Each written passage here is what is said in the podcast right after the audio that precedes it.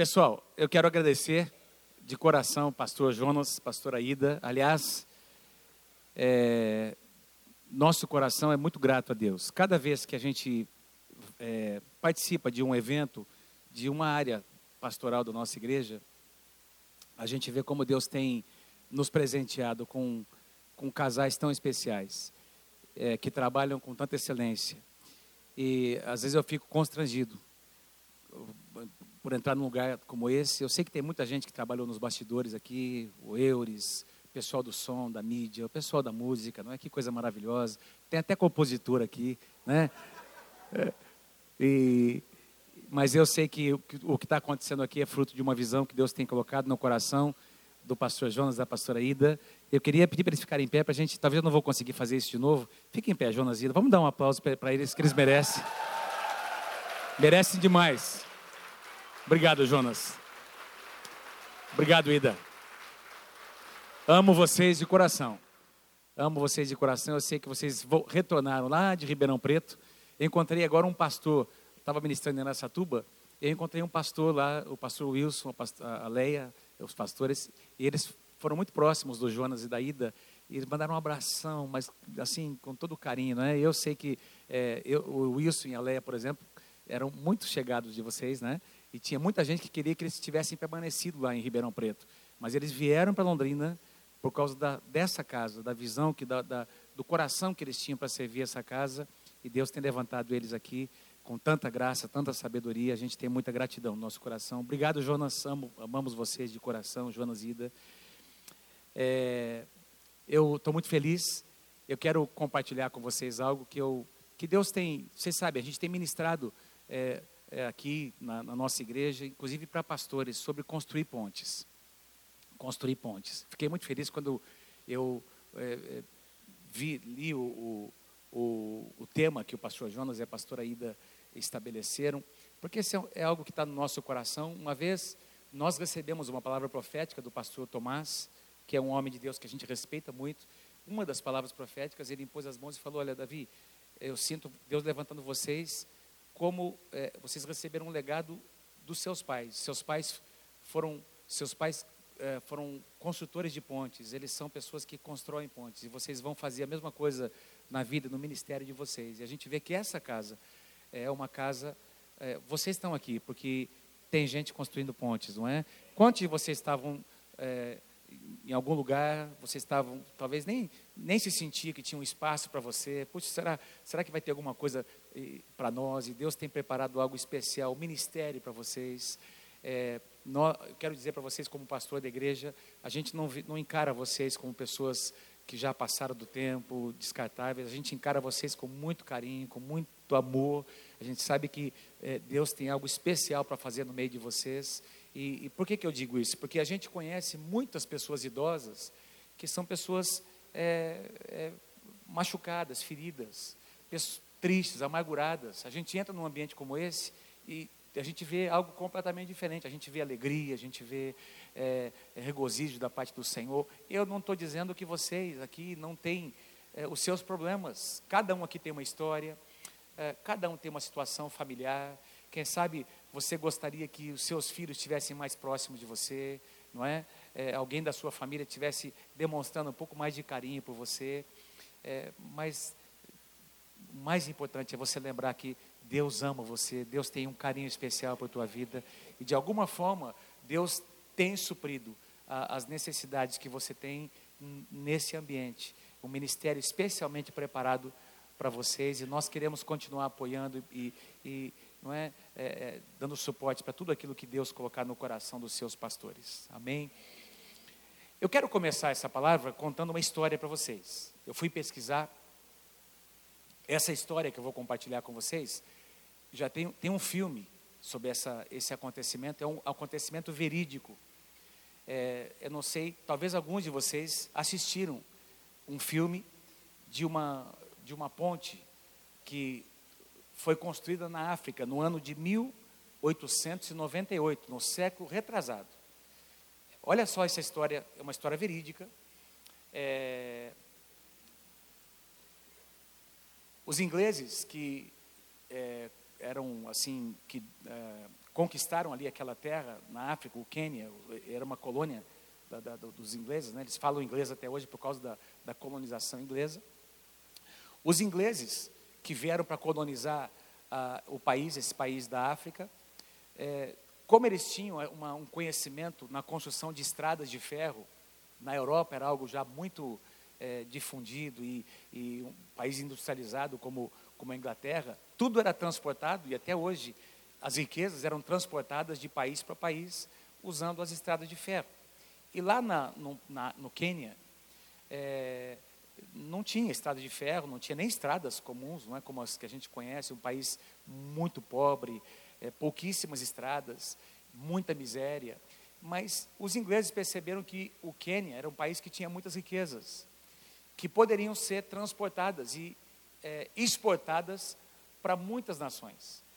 Para que isso pudesse acontecer, não dava para ser é, da forma como eles, é, da forma mais rudimentar, não é, usando animais, porque o custo disso e as pessoas morriam no, no caminho, muitas doenças, enfim. E eles decidiram construir uma estrada de ferro que pudesse atravessar o país, possibilitando se conectar com outros países da África e fazendo com que essas mercadorias pudessem chegar até um porto mais próximo. Esse era o projeto, para que eles pudessem é, vender essas riquezas e para que o país pudesse ser é, enriquecido, abençoado. Bom, o que, que eles fizeram? Eles nomearam uma, uma pessoa, esse, esse senhor, esse que é o, era um engenheiro, o nome dele é o Coronel John Patterson. Ele escreveu um livro sobre esse acontecimento.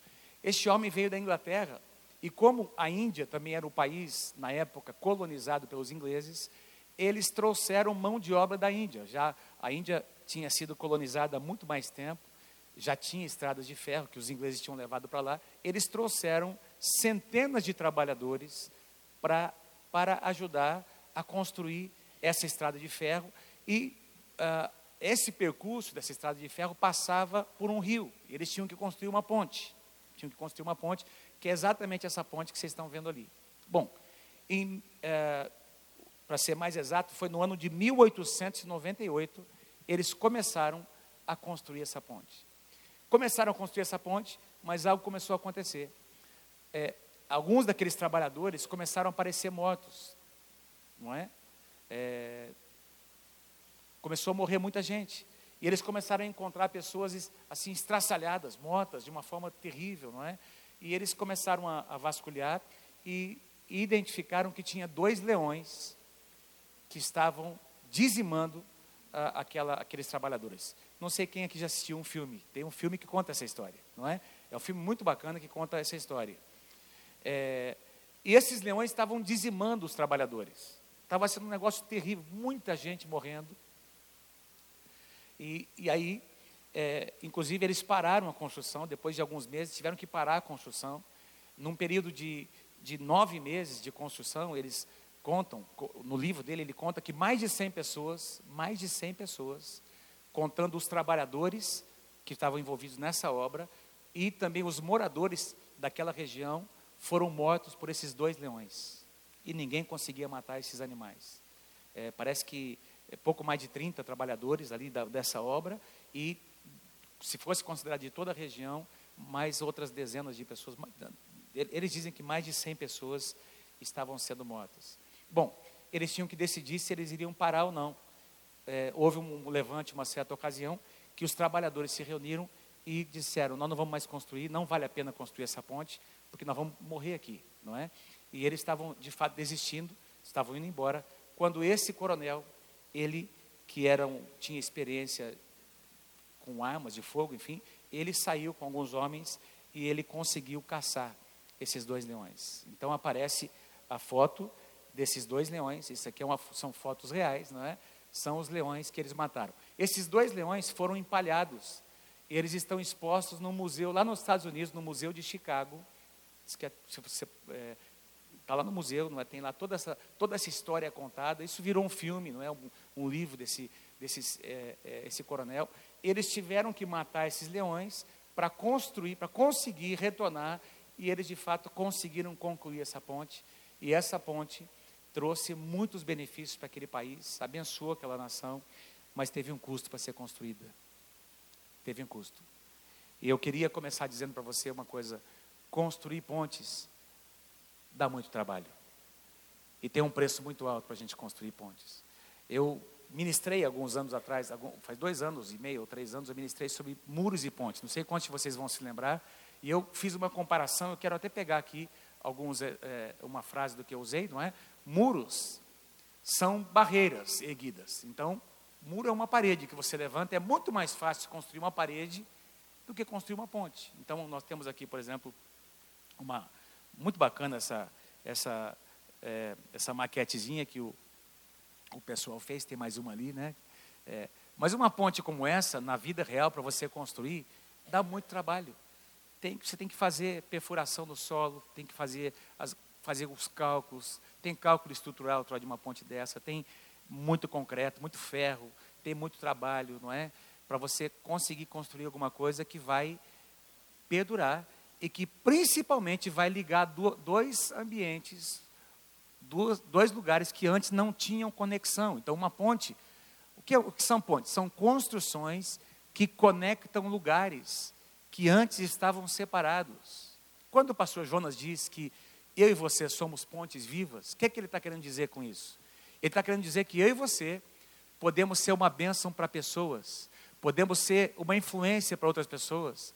E, o que o pastor Jonas está dizendo, o que a gente, o que esse seminário tenta propor para cada um de nós, é que lá fora tem um monte de gente na idade de vocês, eles são frustrados, tristes, são pessoas amarguradas, mas vocês não precisam ser assim. Vocês podem ser pessoas alegres, felizes, pessoas que liberam perdão, pessoas que não carregam rancor no coração de vocês. Amém? Pessoas que, que vão abençoar, que vão liberar a, a, é, a bênção para as pessoas, não vão pagar o mal com o mal, porque talvez muitas pessoas que deveriam é, amar vocês, servir vocês, honrar vocês, não estão fazendo isso.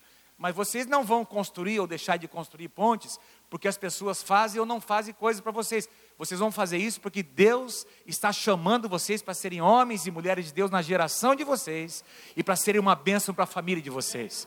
Então, esse período da vida de vocês que, que é, tem ainda uh, uh, anos ainda, a gente não sabe quantos anos nós temos. Nós, vocês sabem, a semana passada nós perdemos um irmão aqui da igreja, o irmão Betinho. O Betinho tinha quantos anos? 50 anos. 50 anos, 51, 52, 50 anos, alguma coisa próxima. Uh, vocês aqui, a maior parte de vocês tem muito mais do que isso, já viveu muito mais do que o Betinho. Ninguém pode garantir, eu não posso garantir se eu vou viver mais um dia, mais uma semana, mais um mês, mais um. Não, e ninguém aqui pode garantir. Mas o que nós podemos garantir, e o que nós podemos decidir, melhor dizendo, é se nós vamos ser uma benção ou não nos anos de vida que Deus vai nos dar. E eu quero declarar em nome de Jesus sobre a vida de vocês, que vocês vão ser uma bênção que vocês serão homens e mulheres que serão uma bênção. Sabe, gente, tem muita coisa ruim pode estar acontecendo perto de vocês, até na casa de vocês, mas vocês não vão permitir que isso se transforme num fel de amargura no coração de vocês. Amém? É, então eu queria começar essa palavra, queria que vocês lembrassem dessa história. Construir pontes dá muito trabalho. Teve gente que morreu para que essas pontes, para que essa ponte e outras pudessem ser construídas é, a gente paga um preço muito grande para construir coisas que vão ser uma bênção. Edificar pontes é muito mais difícil do que construir muros. E Jesus, ele é o nosso exemplo maior. Jesus construiu uma ponte, não é verdade? A Bíblia diz, nós cantamos agora nesse, nessa canção que o, que o Tidão compôs, não é? Que o véu, não é? Que, como é que diz lá? Eu até anotei aqui, não é? Não há tristeza na casa do Pai, viemos aqui nos alegrar, o véu foi rasgado, não é? Então nós podemos entrar, somos um para adorar. Por, quê? Por que, que nós podemos entrar? Porque o véu foi rasgado, alguém pagou um preço. Jesus pagou o preço maior, ele construiu uma ponte invisível que conecta o nosso coração com o coração de Deus, com o coração do Pai. Não é lindo isso, queridos? Então, Jesus é a ponte que conecta o nosso coração com o coração de Deus. É, cinco pontos que eu queria lembrar. Essa palavra aqui que eu vou dar agora, eh, esses cinco pontos, eu ministrei, eu quero lembrar porque tem a ver com isso, não é? Queria que vocês repetissem comigo. Diga assim: muros nos separam das pessoas, pontes nos aproximam. Vai lá, só vocês, vamos lá.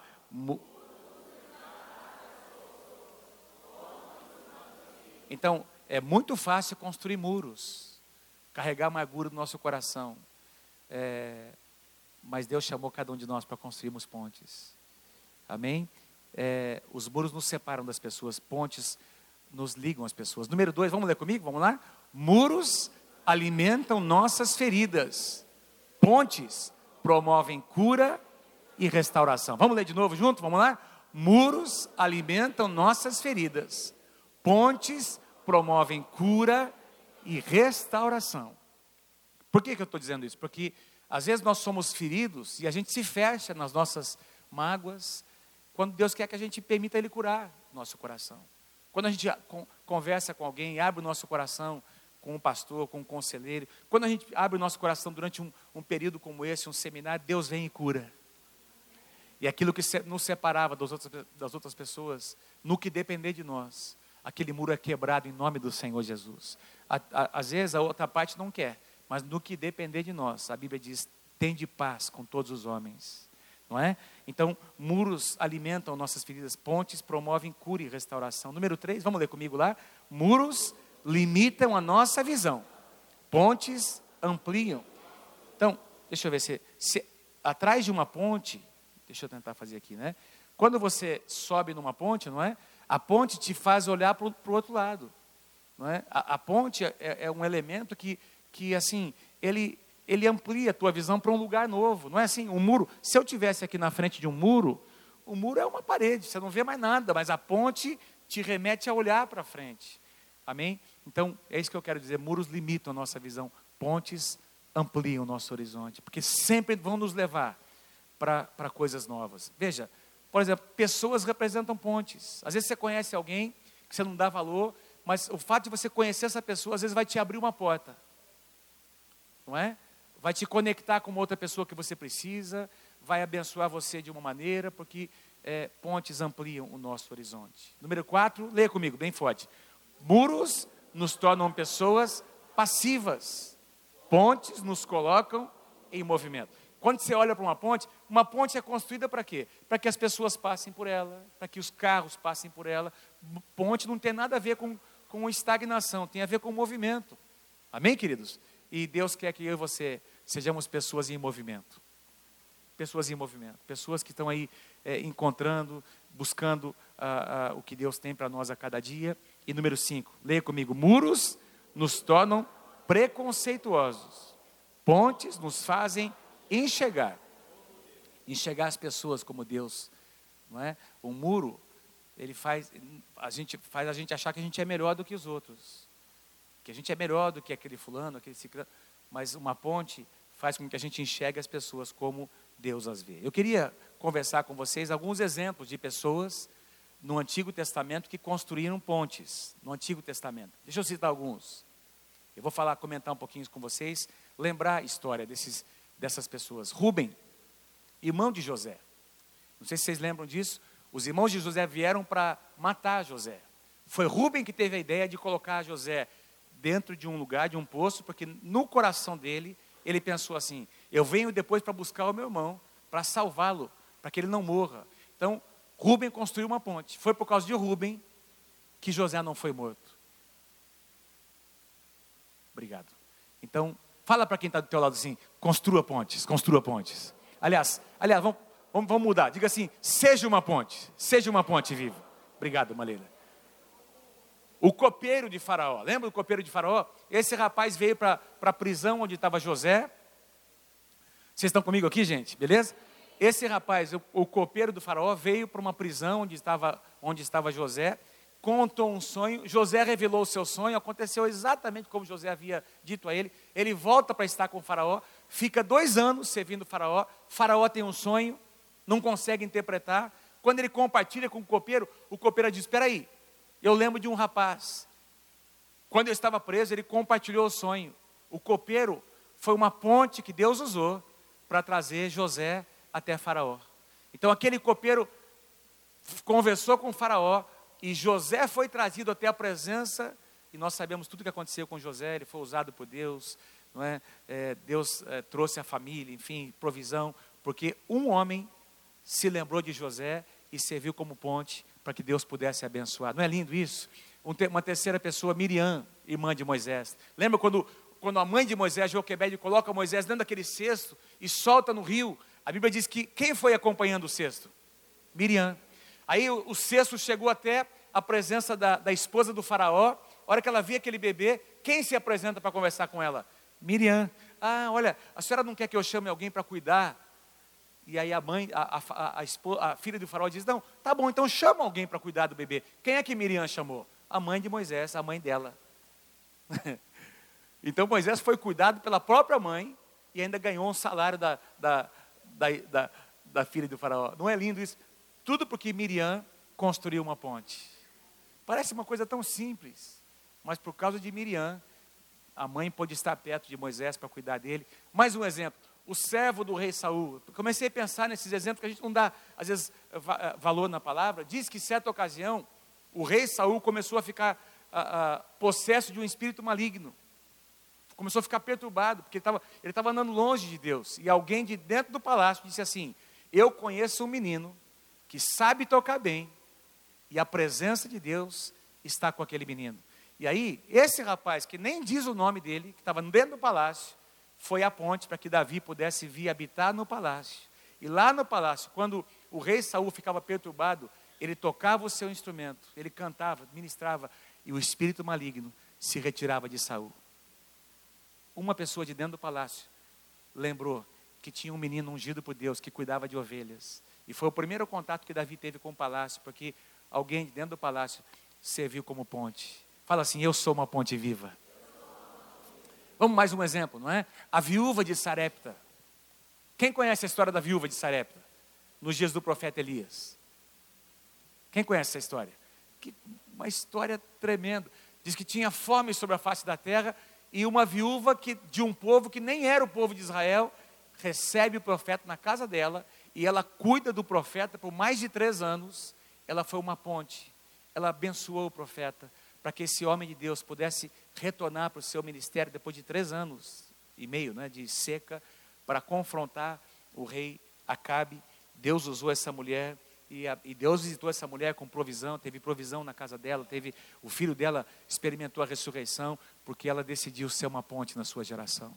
Ela nem fazia parte do povo de Deus, mas ela compreendeu, não é? E tudo leva a crer que era uma pessoa já de, de uma certa idade. Diga assim: Eu sou uma ponte viva. Uma outra, uma outra mulher, nos dias de Eliseu, a sunamita, a diz que o profeta passava pela sua casa para ministrar, e o que, que ela decidiu fazer? Ela decidiu construir para o profeta um quartinho no fundo da casa, pôs lá uma escrivaninha, uma mesinha, uma cama para o profeta descansar, para que ele pudesse ter um espaço para orar. Olha que cuidado que essa mulher teve. Diz que a casa dela foi abençoada. Ela decidiu: eu vou ser uma ponte, eu vou ser uma benção para esse profeta. É? Eu quero que ele tenha um lugar para descansar. Eu quero, eu quero honrar o homem de Deus. E porque ela honrou o homem de Deus, a sua casa foi abençoada. Eu quero ser uma ponte viva. Eu quero discernir as necessidades que tem ao meu redor. Eu sei que algumas de vocês têm feito isso. Às vezes, algumas de vocês me procuram, Mãe Camélia, muitas vezes, não é? Muitas de vocês, pastor, estou orando por você. Estou orando pela pastora Mônica. Estou orando pelos seus filhos.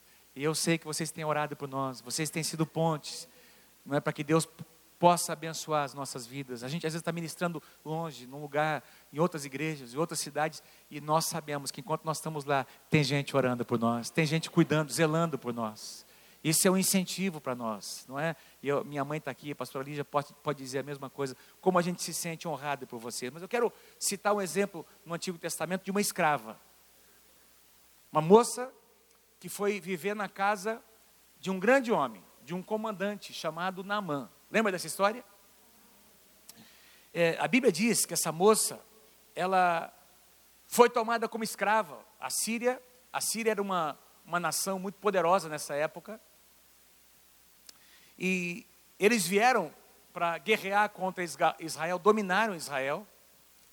Israel estava, assim, é, andando longe dos caminhos do Senhor, e Deus usou essa nação para tratar com Israel. E essa menina foi levada para a casa de Namã para servir como uma serva, uma escrava. E esse comandante, queridos, era um homem muito rico, muito poderoso, muito dinheiro ele tinha, muitas finanças.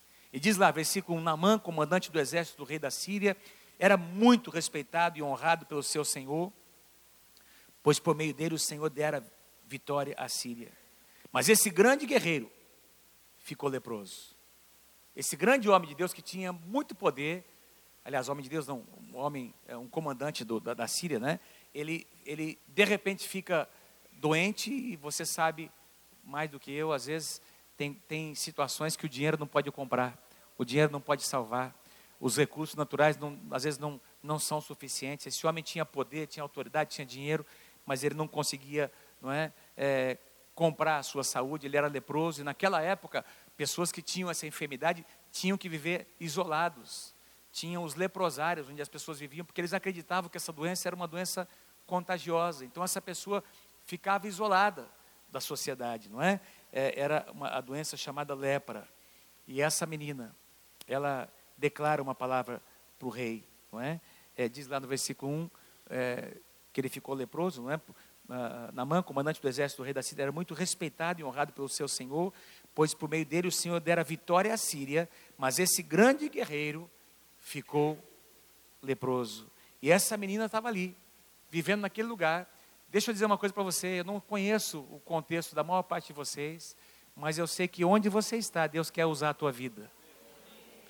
Eu não sei como está a situação da tua casa, da tua família, mas eu tenho certeza absoluta que lá onde você está, seja onde for, Deus quer usar a tua vida para você ser uma bênção para aquelas pessoas.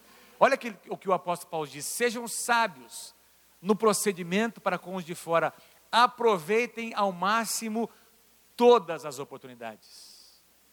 Todas as oportunidades. Diga assim comigo: eu sou uma ponte viva. Fala para quem está do teu lado, aproveita todas as oportunidades, todas. Vamos, vamos continuar aqui. Ora, tropas da Síria haviam atacado Israel e levado cativa uma menina. Aqui vai entrar na história que eu queria falar com vocês, não é? Levado cativa uma menina, nem diz o nome dela, que passou a servir a mulher de Namã, nem diz o nome dela. Nós, a gente não sabe de que família era, ela era ela veio como uma escrava, não é? Como uma, um prêmio daquela, daquela, daquela batalha, não é? Um dia ela disse à sua senhora, um dia ela disse à sua senhora, se o meu senhor procurasse o profeta que está em Samaria, profeta Eliseu, ele o curaria da sua lepra. Ela só diz uma, uma frase: se o meu senhor conhecesse o Deus de Israel, se o meu senhor conhecesse o profeta do Senhor que está lá na minha terra, em Samaria. Esse profeta oraria pelo Senhor e o meu Senhor seria curado. Gente, Deus quer dar para cada um de vocês uma visão espiritual. Deixa eu dizer uma coisa para você: nem tudo está acabado. A, minha, a gente às vezes tem uma, uma, uma, uma visão tão negativa das coisas. Mas Deus quer usar você para que você possa ser, ser uma voz profética no lugar onde você está vivendo. E eu quero dizer que as pessoas vão se surpreender com o que você vai dizer. Porque você que talvez teria muitos motivos para lamentar, para chorar, as pessoas que estão ao seu redor vão ouvir uma palavra de Deus que você vai dizer: Olha, Deus tem solução para essa situação. Vamos orar, vamos crer em Deus, porque Deus pode mudar. Quem pode? Quem crê comigo? Diga amém. Deus quer usar a sua vida, Deus quer usar as suas palavras. Essa menina aqui, queridos, tinha muitas razões para lamentar. Ela estava servindo como escrava naquele lugar. Que razão que ela tinha, Jonas? Para querer o bem do seu Senhor, um, alguém que trouxe ela como escravo para viver, que perspectiva de vida que ela tinha. Da, talvez a maioria das, das pessoas no lugar dela dizia, ah, bem feito, quero mais que morra. Mas não, ela diz, o que, que ela diz? Ela libera uma palavra de Deus. Se o meu Senhor conhecesse o Deus que eu sirvo, se o meu Senhor conhecesse o profeta de Deus, a sua situação seria mudada. Ela libera uma palavra. Vamos continuar aqui. Versículo 15 diz assim: versículo 15. Então, Naamã e toda a sua comitiva voltaram à casa do homem de Deus. Eu, eu li o versículo, eu li o outro? Não. Oh, desculpe, peraí, deixa eu voltar. Versículo 3. Versículo 3. Um dia, ela disse à sua senhora: Se o meu senhor procurasse o profeta que está em Samaria, ele o curaria. É, porque daí eu, eu vou já passar para o próximo versículo 15, né? Deixa eu compartilhar. Quando isso chega até os ouvidos dessa, desse, desse homem, ele fica e diz: Meu, eu, eu, eu, eu, pagaria o preço que for, eu encontraria com qualquer pessoa para conseguir é, curar a minha, a minha enfermidade. E, e o que ele faz? Ele procura o rei da Síria, ele pede uma carta para que ele pudesse então ir lá, uh, uma carta para que o rei da Síria pudesse enviar uma carta para o rei de Israel, para que o rei de Israel falasse com o profeta Eliseu para recebê-lo na sua casa, não é? Tudo isso acontece nesses próximos versículos. O profeta Eliseu fica sabendo e ele manda, ele pede que então Namã venha até a sua casa. Quem conhece a história do que aconteceu? Namã vai até a sua casa, bate lá na porta e, e Eliseu manda o menino dizer: Olha, diga lá para o Namã, o que, é que ele disse para ele fazer? Quem lembra? Diga para Namã mergulhar sete vezes no Rio Jordão. É interessante, eu acho interessante que Eliseu não foi nem lá conversar com Namã, mandou o, o, o servo, não é? Era para testar. Qual foi a reação de Namã? Ah, o que, que esse cara pensa que ele é? O que, que esse cara pensa que ele é? Nem veio me receber. Eu pensei que ele viria aqui, iria tocar na minha, nas minhas feridas, iria liberar uma palavra, não é? As pessoas às vezes querem definir como é, determinar como é que Deus vai fazer o milagre, não é? Mas aí alguém disse para ele, ô Namã, será que ele está pedindo alguma coisa muito difícil para você? Vai lá, rapaz. Vai naquele rio. Entra. Não é? é... E aí o Namã faz aquilo, ele mergulha sete vezes naquele rio, e no sétimo mergulho diz que ele levanta e estava completamente curado, e a sua pele era como a pele de uma criança. Ele foi completamente curado. Quem aqui crê que o nosso Deus tem poder para curar, tem poder para restaurar? Amém? O nosso Deus, ele tem poder para fazer milagres no nosso meio. Bom, aquele homem de Deus volta, ele procura, diz lá, então Naamã e toda a sua comitiva voltaram à casa do homem de Deus. E ao chegar diante do profeta, Naamã lhe disse: Agora eu sei que não há Deus em nenhum outro lugar senão em Israel.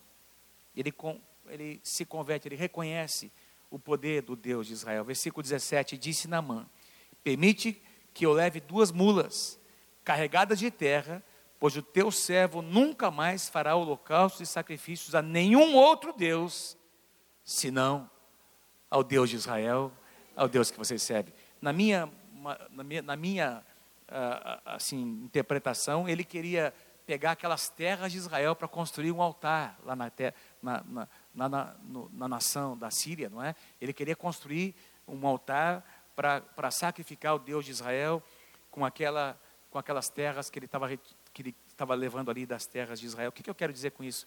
Gente, essa, o nome dessa garotinha nem é citado na Bíblia. Nós nem conhecemos de que família ela era. Mas a história de Namã está aqui, porque alguém construiu uma ponte. A história de um homem importante, eu estou contando aqui a história de um milagre de Deus, porque uma menina, cujo nome nem é citado, decide ser uma bênção, decide abençoar, decide construir uma ponte. Vamos construir pontes. Vamos deixar Deus usar as nossas vidas como pontes, para que nós possamos ser uma bênção para as pessoas. No Novo Testamento, eu podia citar muitos exemplos de pessoas que construíram pontes. Eu, não é? eu coloquei aqui rapidamente André. Lembra? O, o Pedro, que se tornou um dos apóstolos mais conhecidos do Novo Testamento, só conheceu Jesus porque André, o irmão dele, conheceu primeiro e foi falar para Pedro: Pedro, você precisa conhecer um cara que eu conheci, o Salvador, o Messias. Foi André que trouxe Pedro para conhecer Jesus. E o ministério de Pedro foi muito maior, muito mais expressivo do que o ministério de André.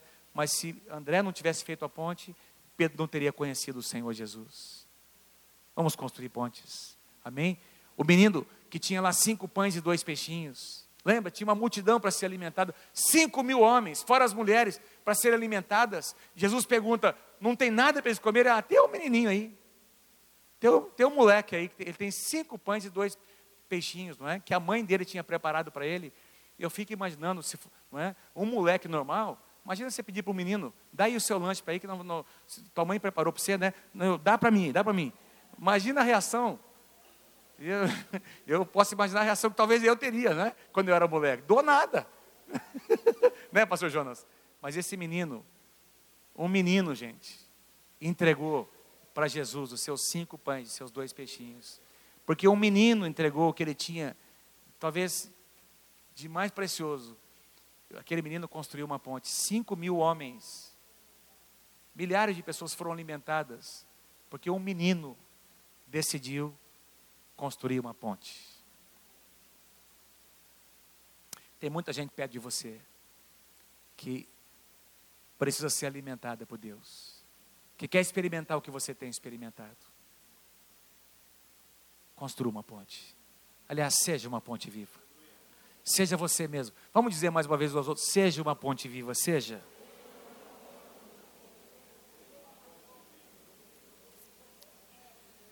Os homens, os homens que desceram aquele paralítico, lembra da história de Jesus estar ministrando lá em Cafarnaum? De repente não, não tinha como entrar naquela casa, alguém, alguns homens descem aquele, aquele homem ali por cima da casa, para que ele pudesse experimentar a cura. Tem outros exemplos a mulher samaritana. Lembra, ela conhece Jesus, ela vai falar na cidade e diz lá: muitos samaritanos naquela cidade creram em Jesus por causa do testemunho daquela mulher. Essa mulher foi uma ponte. Essa mulher foi uma ponte. Muitas mulheres, nós estamos aqui no número maior de mulheres, não é? é do que de homens. Diz que no, no ministério de Jesus tinha muitas mulheres que sustentavam o seu ministério mulheres que tinham estabilidade, tinham já condições financeiras, elas estavam ali sustentando, e, e no dia da sua morte, da, da, da, que ele foi crucificado, não é? Estavam ali muitas mulheres observando de longe, eram as que vinham seguindo a Jesus desde a Galileia para o servirem, seguindo ele para o servirem. Essas mulheres construíram pontes, queridos. O ministério de Jesus não seria o que foi se não tivesse gente nos bastidores. Aqui nessa igreja, nessa casa, tem muita gente, tem muitos servos invisíveis aqui, que estão construindo ponte todos os dias. A gente nem conhece, vocês nem sabem os nomes deles, mas para estar nesse evento aqui, não é assim, pastor Jonas? Muitos servos invisíveis trabalharam para que você pudesse aqui, estar aqui confortavelmente sendo abençoado hoje. Eles construíram pontes para que você pudesse ser abençoado. Tantos exemplos a avó e a mãe de Timóteo. Paulo fala para Timóteo: Olha, Timóteo, eu me recordo da fé não fingida, não é? Que primeiro habitou na sua avó e depois na sua mãe, Eunice. E eu estou convencido, Timóteo, que essa mesma fé habita no seu coração. Olha o que Paulo está dizendo: Timóteo, você só é o que você é, por causa da sua avó e por causa da sua mãe, que foram pontes para que a presença de Deus pudesse tocar a tua vida. Eu só estou aqui hoje porque é por causa dessa senhora que está aqui, linda, pastora Lígia, não é? Por causa do meu pai que não pôde vir hoje. Por causa de outras pessoas que semearam na minha vida. Que coisa tremenda. Vocês podem, vocês ainda estão no tempo de semear. Vocês têm netos, vocês têm filhos, semeiem na vida deles, queridos. Semeiem na vida deles. É, sejam semeadores, lancem a semente, porque tem marcas que vocês ainda podem fazer na vida de muita gente. Paulo está dizendo, Timóteo, reconheça o que a sua avó fez por você, o que a sua mãe fez por você. Em 2 Timóteo, não é? capítulo 3, ele fala, ele repete mais uma vez, quando você, porém, permaneça, é, é, quanto a você, permaneça nas coisas que aprendeu e das quais tem convicção, pois você sabe de quem o aprendeu, porque desde criança você conhece as sagradas escrituras, letras que são capazes de torná-lo sábio para a salvação mediante a fé em Cristo Jesus. Sabe que Timóteo, essa segunda carta a Timóteo foi a última carta que Paulo escreveu para o seu filho Timóteo, e Timóteo foi um rapaz que Paulo estabeleceu para ser o pastor da igreja em Éfeso. E Paulo faz questão de lembrar: você só é o que você é, Timóteo, por causa da sua avó e da sua mãe, que semearam na sua vida eu não vou nem gastar muito tempo, eu coloquei aqui os amigos de Paulo, não é? Tíquico, Onésimo, Aristarco, Marcos, Justo, Epáfra, cada nome, né? Lucas, cada um deles foram homens que construíram pontes para que Paulo pudesse ser o que ele foi e para que ele pudesse ir tão longe. Nunca, queridos, é fácil construir pontes, não é? Construir pontes dá muito trabalho. Diga assim comigo, construir pontes. Melhor dizendo, ser uma ponte dá muito trabalho. Mas vale a pena. Vamos dizer mais uma vez? Ser uma ponte dá muito trabalho, mas vale a pena. Diga assim: Eu sou uma ponte viva. Eu quero orar com você nessa tarde. Quero orar porque é, muitas pessoas pensam sobre os idosos, pensam de uma maneira muito negativa. Não é assim que a gente pensa sobre vocês. Seus pastores têm uma visão muito grande, muito linda pra, sobre a vida de cada um de vocês. Eu quero dizer para vocês, queridos, tem, nós temos exemplo. Eu, eu, decidi não, eu podia ter ministrado aqui sobre a, a, vida de um homem ou de uma mulher com uma certa idade, não é? Não é? Tem muitos exemplos de gente que pessoas que viveram muito tempo, 90, 100, 120 anos, como Moisés. Podia citar, mas eu, eu decidi é, lembrar vocês nessa manhã, nessa, nessa tarde. Deus pediu isso, foi algo que Deus, enquanto estava preparando, é, eu queria dizer para vocês. A nossa visão para vocês é que ainda tem muito, vocês têm muito para fazer. Vocês são pontes nessa casa. Para nós é muito importante, para nós, pastores, olhar para vocês no meio da reunião, de um culto, não é? algumas cabecinhas brancas, outros seriam brancas, mas porque pintam não é mais branca, né?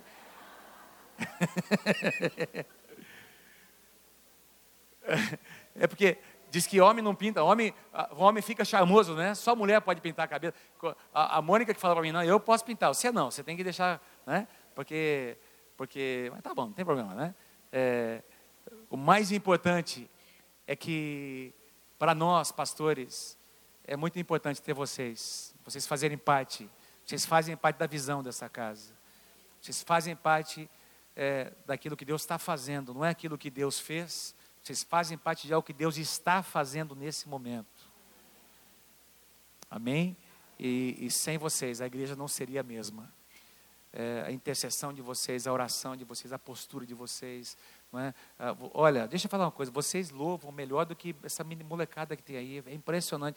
Você entra às vezes numa, numa, numa reunião de jovem e adolescente, eles não fazem o que vocês fazem aqui, essa gritaria, esse louvor, essa dança. O Tidão começou a cantar aqui sobre dançar, vocês já ficaram em pé, já, come, já começaram a dançar, né, Tidão?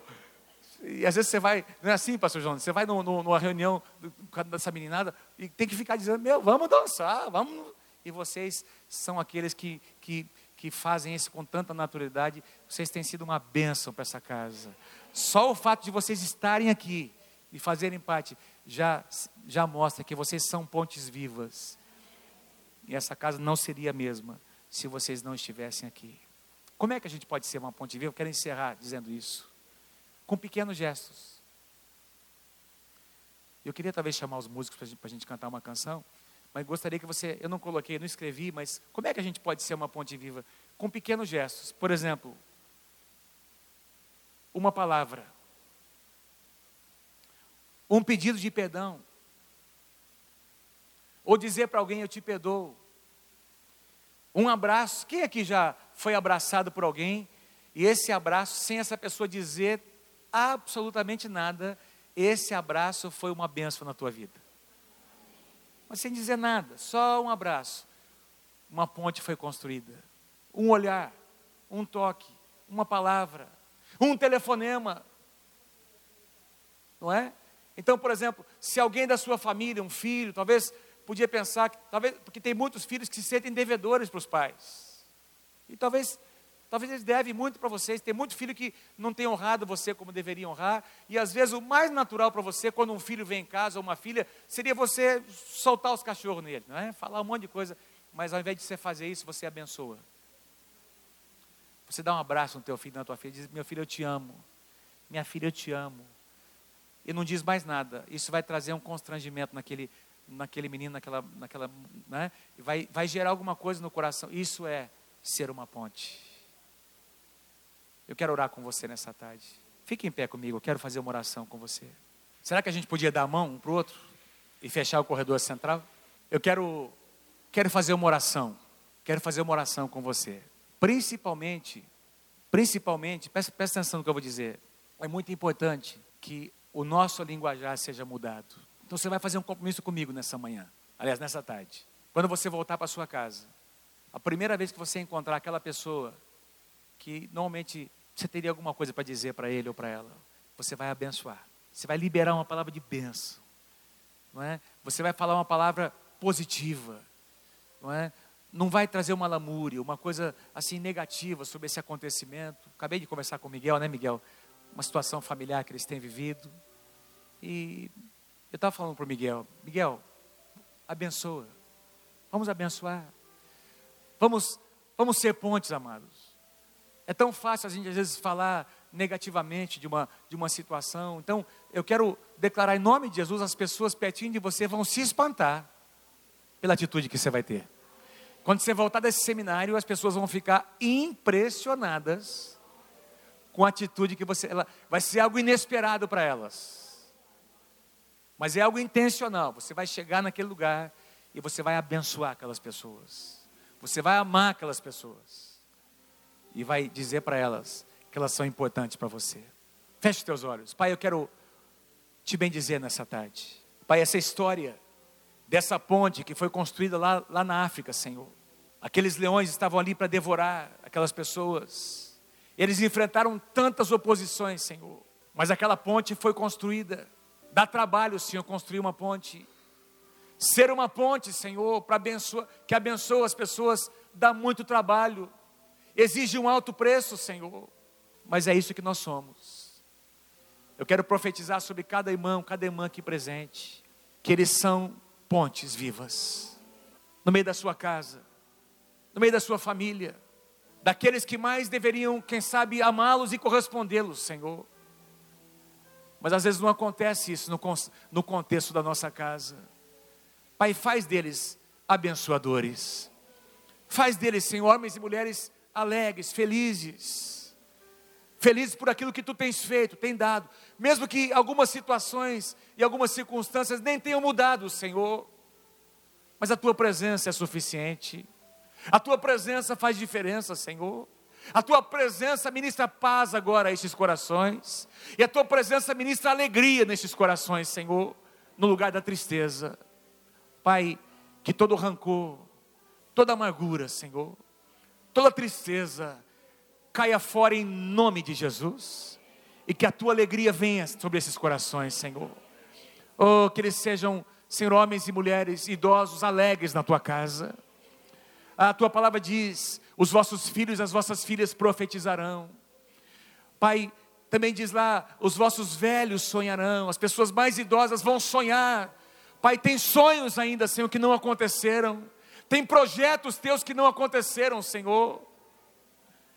E nós queremos declarar em nome de Jesus, que assim como esses personagens bíblicos, que alguns deles nem o nome, Senhor, é citado, cada um desses irmãos e irmãs sairão daqui nesses dias para serem pontes, Senhor, que vão abençoar, que vão ministrar paz, que vão ministrar o teu amor, Pai, para as pessoas ao seu redor.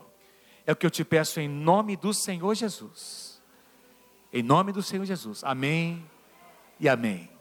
Amém. Obrigado. De coração nós amamos cada um de vocês. Vocês são muito amados, a pastora Mônica vai daqui a pouquinho compartilhar. E vocês estão aqui no nosso coração. Obrigado, pastor Jonas, pastora Ida. Vamos dar mais um aplauso, pastor Jonas, pastora Ida. Amém. Obrigado, Jonas Ida.